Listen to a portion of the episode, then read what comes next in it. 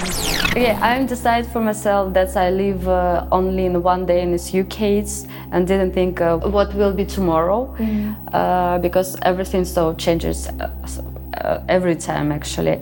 Yeah, and uh, I think we will touring while we can to do this. Sometimes we will take a break for a rest and go again. Sie denke nicht zu weit, maximal an den nächsten Tag und lebe aus dem Koffer. Das sagt Diana Burkott von Pussy Riot. Seit Mai ist sie mit zwei weiteren Mitgliedern der aktivistischen Band aus Russland auf Tour. Olga Borisova und Mascha Aljochina. Letztere ist dafür sogar aus dem russischen Hausarrest geflohen.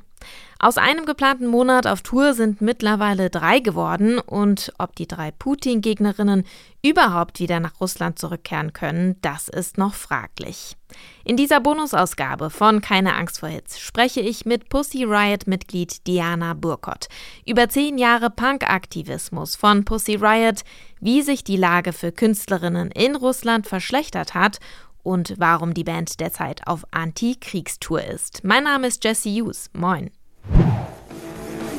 Те прихожане ползут на поклоны, призрак свободы на небесах! И пройдут отправиться вверх каталог! Глубоко глубее, клоны седой, Es ist Februar im Jahr 2012 und vier Mitglieder des Kollektivs Pussy Riot stülpen sich bunte Balaklavas über, also sowas ähnliches wie Strumpfmasken, stürmen den Altarraum der orthodoxen Christerlöser-Kathedrale in Moskau mitsamt E-Gitarre und Verstärker.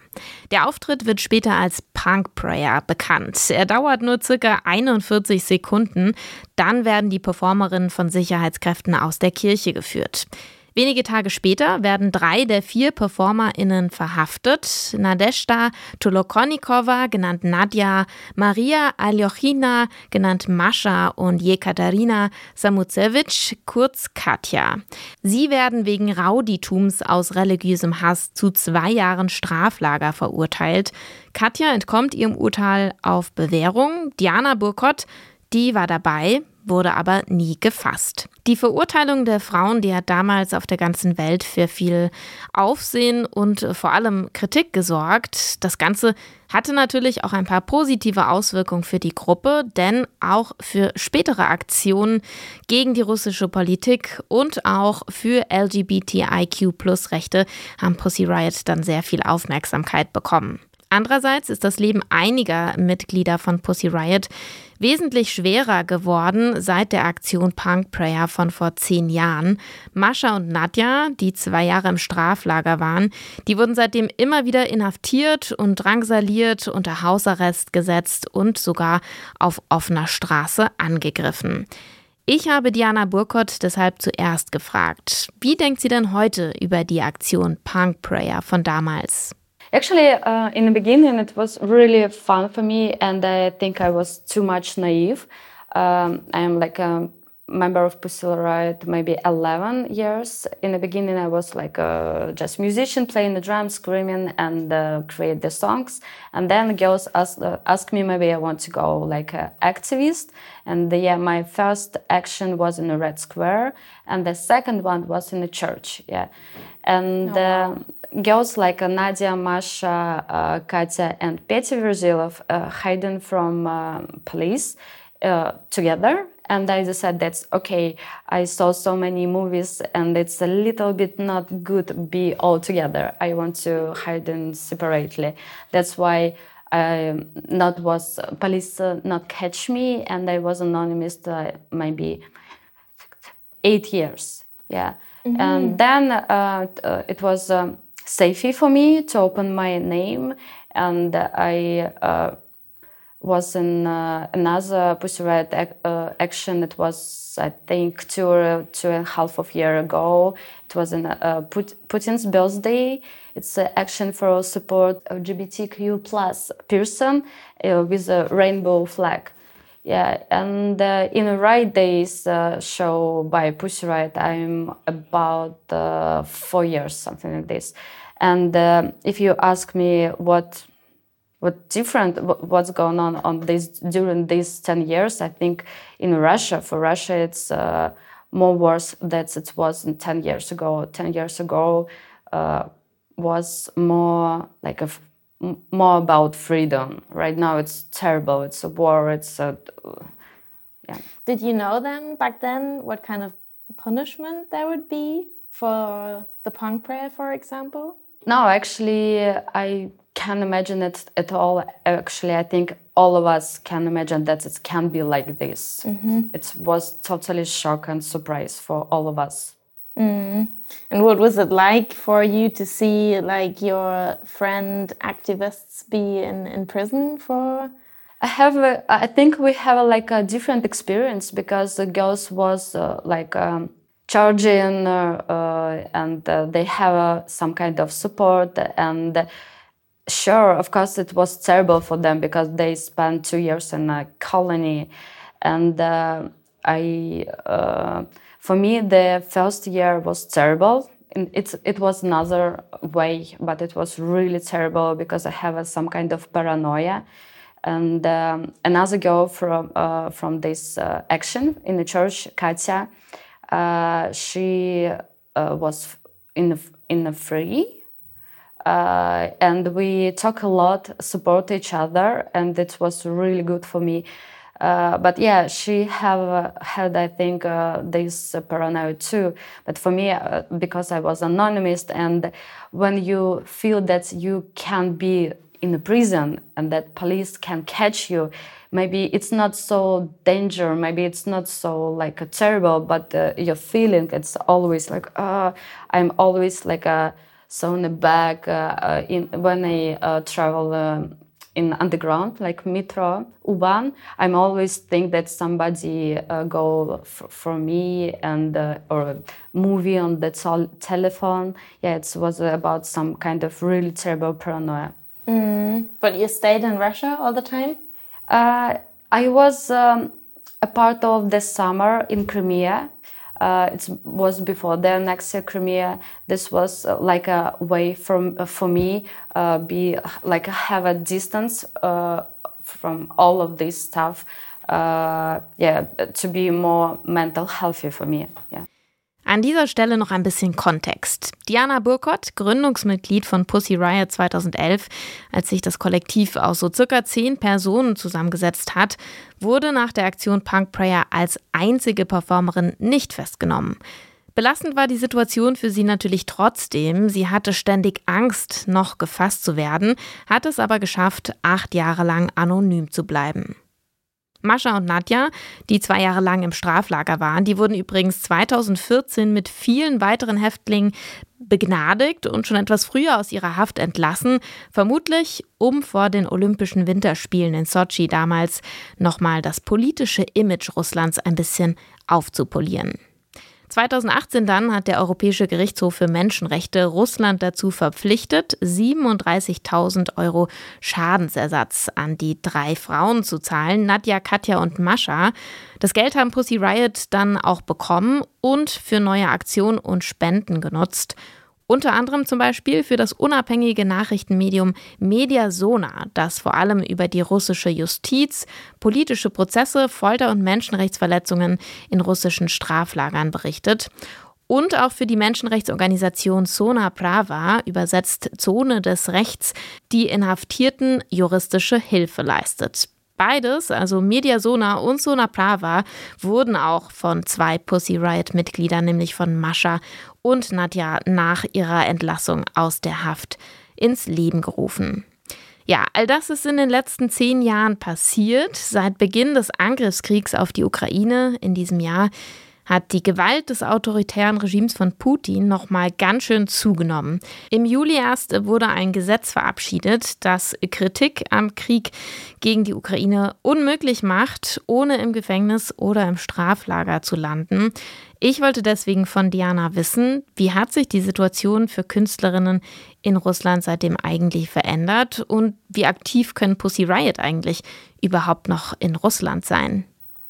Uh, many artists uh, can be a musician or an artist in general uh, left Russia because it's too dangerous for, for them, or then they can have like a one state that they not agree with the Putin state, uh, or just uh, keep a uh, silence, something like this. Because uh, you know, uh, some artists, musicians, for example, when uh, bookers or organizers of concert ask a musician to signature some paper that they did not did not will speak about war in, on the stage yeah, it's a really difficult uh, situation actually. Um, uh, and yeah, really many um, musicians go out from Russia. Uh, it's uh, like uh, popular or underground uh, people.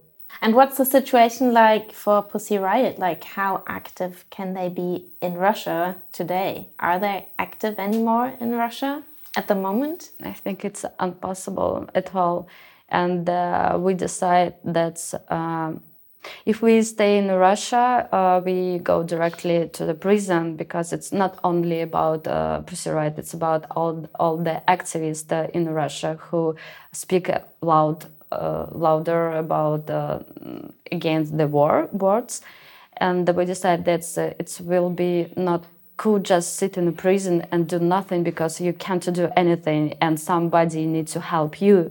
That's why we decided that we uh, can go out from Russia. And uh, for changes uh, about this war, you can to do something inside Russia and outside of Russia because the guile, uh, gas and oil from Russia, uh, it's buy uh, it's buying in Europe and uh, yeah when we this tour it's like an anti-war tour and we try to speak a lot of with journalists for example uh, against the war to, uh, or with audience in our show. We always after the show speak uh, anti-war state.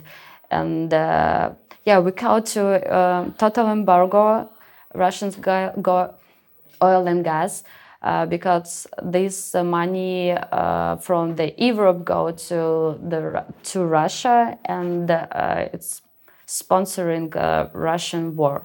Diana hat es gerade angesprochen. Die derzeitige Europatour von Pussy Riot, die hat ein klares Ziel, ein Teil der Toureinnahmen geht direkt als Spende an Krankenhäuser in die Ukraine und Pussy Riot, die fordern bei ihren Auftritten ein konsequentes Embargo des Westens gegenüber Russland. Eigentlich ist die Riot Days Tour, wie sie sich nennt, aber eine Art Musical Performance, mit der Pussy Riot auch schon mal auf Tour waren, und zwar 2019.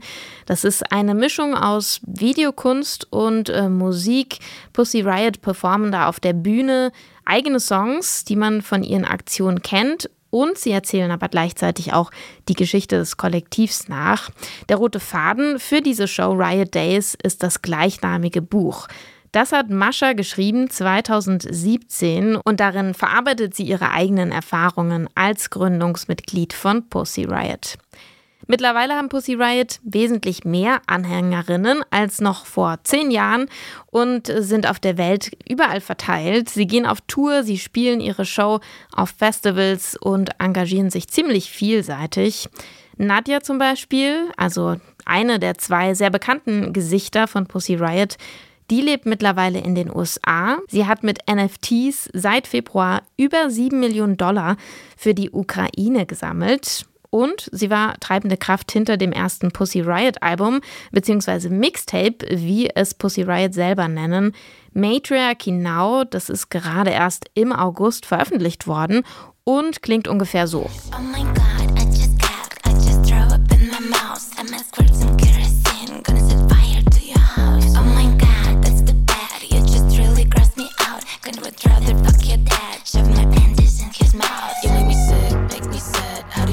Das klingt schon ziemlich anders als das, was die drei Pussy Riot-Mitglieder gerade auf ihrer Tour durch Europa, Europa performen.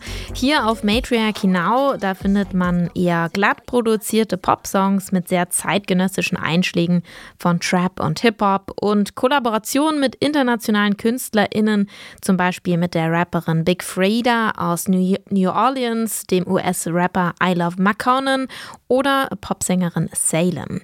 Man findet nicht mal direkte Kritik am Putin-Regime ihm auf dieser Pussy Riot Platte, sondern eher allgemeine feministische Kampfansagen und teilweise eben auch äh, Rachefantasien, die hinter einer ja, Bubblegum-Fassade lauern. Ich wollte deswegen wissen, wie Pussy Riot eigentlich mittlerweile organisiert sind und auch, was Musik für Pussy Riot bedeutet. Uh, in the beginning, it was like uh, everybody can Pussy Riot, and uh, it's like a, not secta. I mean, that's uh, if you want to, to make an action or a music or a performance, uh, and you can just take a balaclava and do this. Mm-hmm. And if we talk about Nadia, yeah, she decided that uh, she wants to live in America and do her own project. It's a more about music, but it's uh, very uh, important that's yeah, it can looks like more about pop music, but the state again that's about feminism, anti-war uh, stuff, uh, and uh, yeah, it's Nadia's. And we are uh, like Masha, me, Olga Borisova, and Tasso right now have this Riot Day show. Yeah, I mean, you're the musical director of the of the piece, right? The Riot Days. Because I was wondering um, about the inspiration for your music in general. I mean, music seems like a super essential part of Pussy Riot.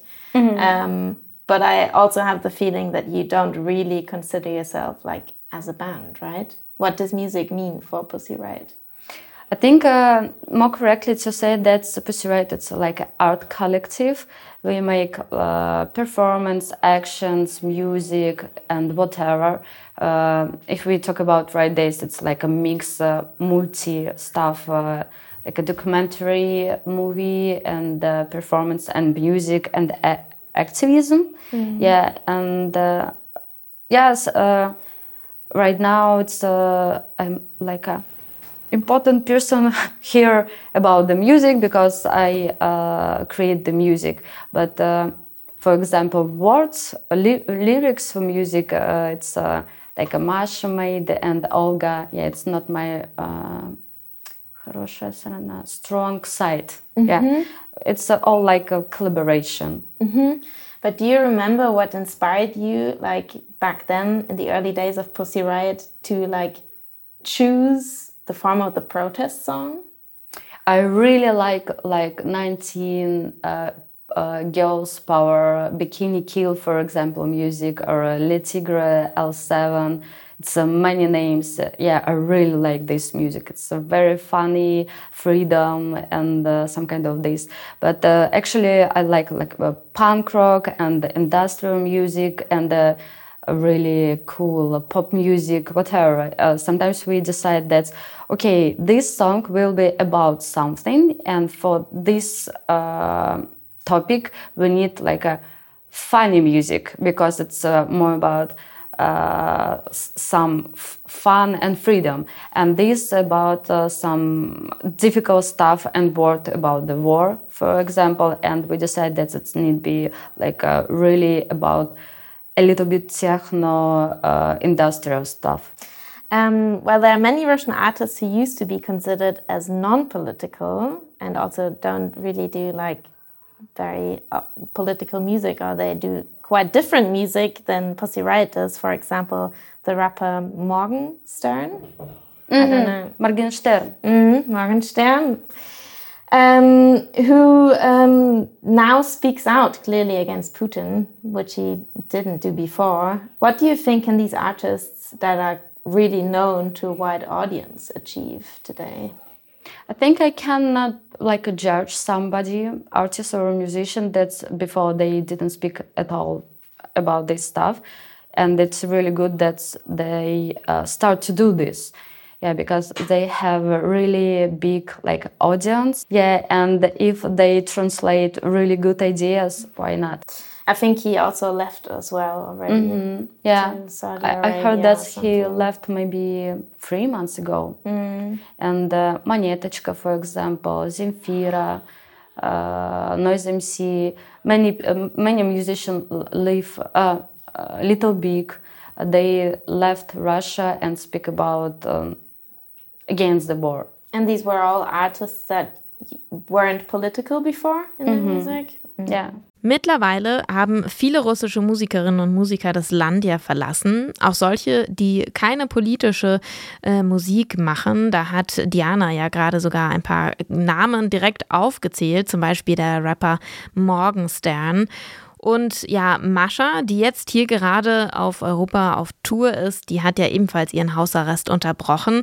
Und die Geschichte, dazu, die ist eigentlich wirklich filmreif. Sie hat sich nämlich auf einer ähnlichen Plattform wie eBay in Russland das Outfit einer Essenslieferantin bestellt und hat es so tatsächlich geschafft, als Lieferantin verkleidet aus ihrer Wohnung zu flüchten, die sogar überwacht wurde und ja, über Belarus dann nach Litauen zu kommen. Ich habe deswegen gefragt, wie die Tour jetzt eigentlich so läuft und später auch, ob sich die Gruppe eigentlich auf Tour sicher fühlt.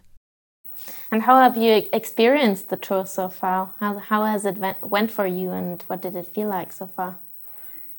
Um, it's difficult because uh, in the beginning it uh, it should be only one month, something like this.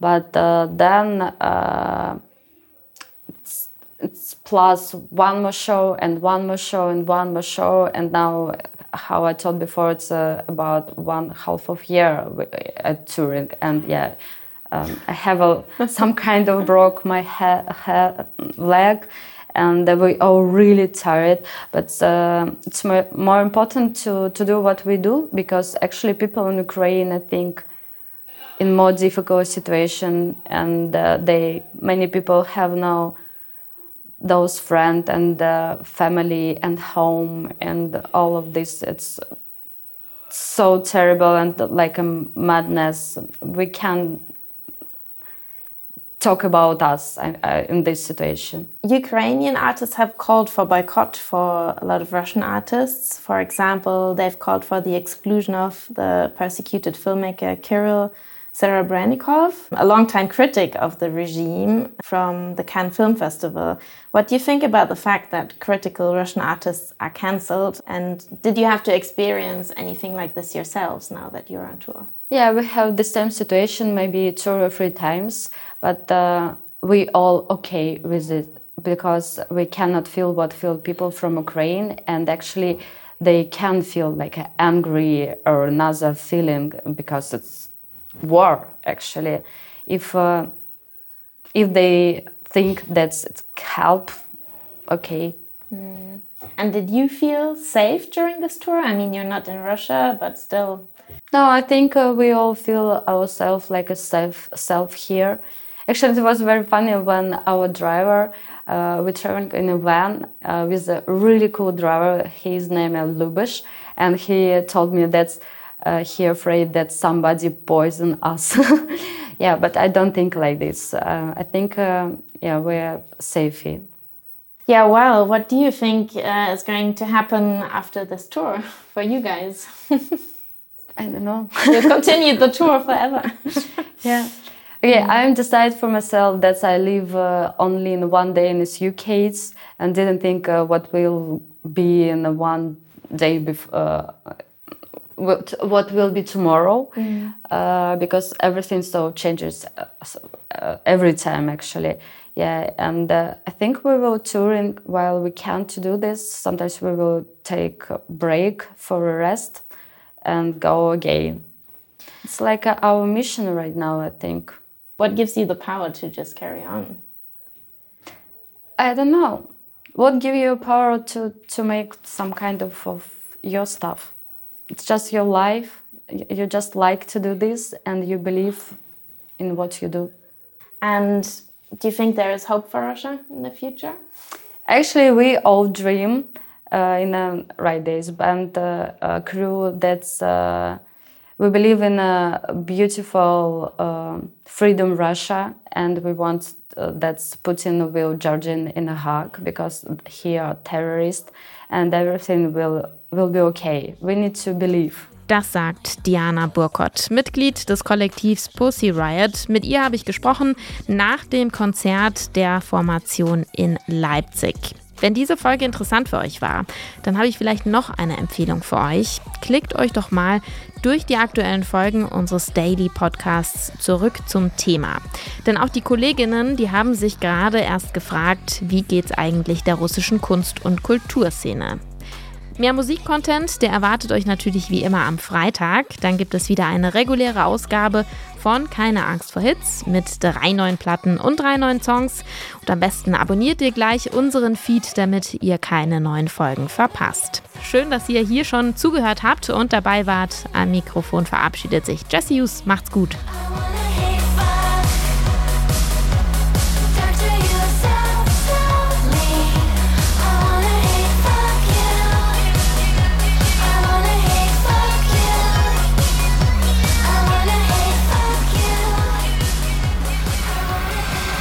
Angst vor Hits.